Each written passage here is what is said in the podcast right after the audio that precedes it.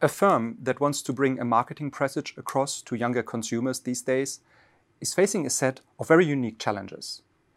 And the reason for this is that consumers who are born after 1995, so those younger than 25 years, which are generally referred to as Generation Z, have media consumption patterns that are fundamentally different to, well, let's say, people of my generation. They no longer watch TV, they watch Netflix. They no longer listen to radio, they listen to Spotify. They don't read magazines and newspapers, they get their information from Reddit. And from a marketing message, this implies that traditional forms of communication, such as TV advertising, radio advertising, or print advertising, simply can no longer reach those consumers. And these changes in media consumption patterns have, over the past couple of years, resulted in two significant shifts how firms communicate with such customers. The first one is that we see an increasing rise in outdoor advertising. And you can see this all over the world by the increasing prominence of billboards, for example. The second is that firms increasingly engage on communication online, and specifically on those platforms where these consumers are present, for example, Instagram or TikTok. And this has given rise to an entire industry that we call influencer marketing.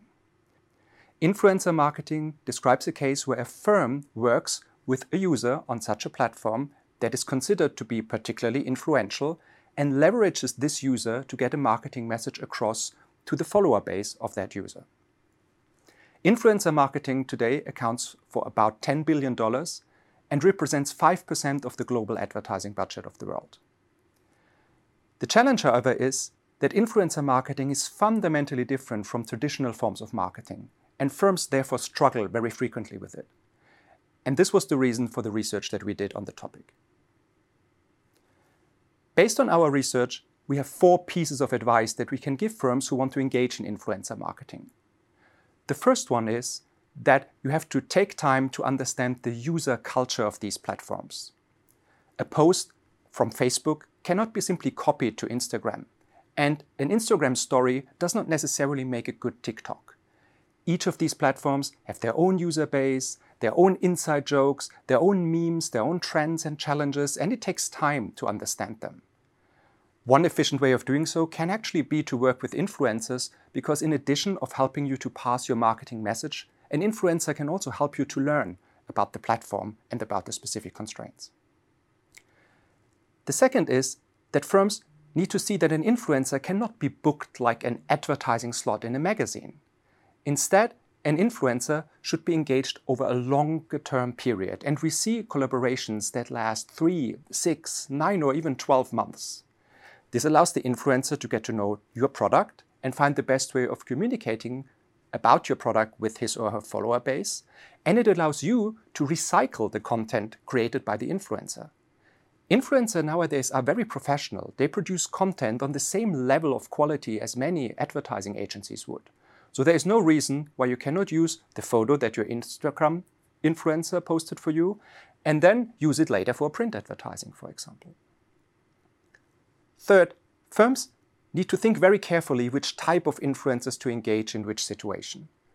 Sometimes it might make sense to work with a very large influencer who has hundreds of millions of followers, if you want to create awareness, for example, in other cases, it might be much more efficient to work with smaller influencers who only have 10 or 20,000 followers, for example, because they have a much stronger bond with their community.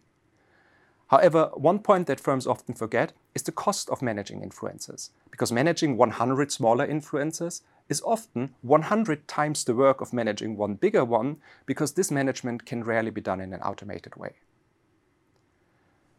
And finally, firms need to understand that influencers need to be briefed differently than traditional advertising agencies used to be briefed.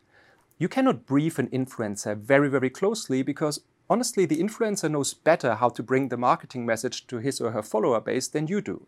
So instead of closely briefing, it is much more efficient to leave flexibility to the influencer and then subsequently approve the content that has been approved. The recent months have shown us how fast the space of influencer marketing can change. We have seen the rise of TikTok all over the world, and then some weeks later, discussions that the platform might be completely banned from one of its largest markets, the United States. So, while it is not really clear, and why nobody knows, whether in five years we will still talk about Instagram or TikTok, what remains clear that the concept of influencer marketing remains and that every firm needs to get used to it one way or the other.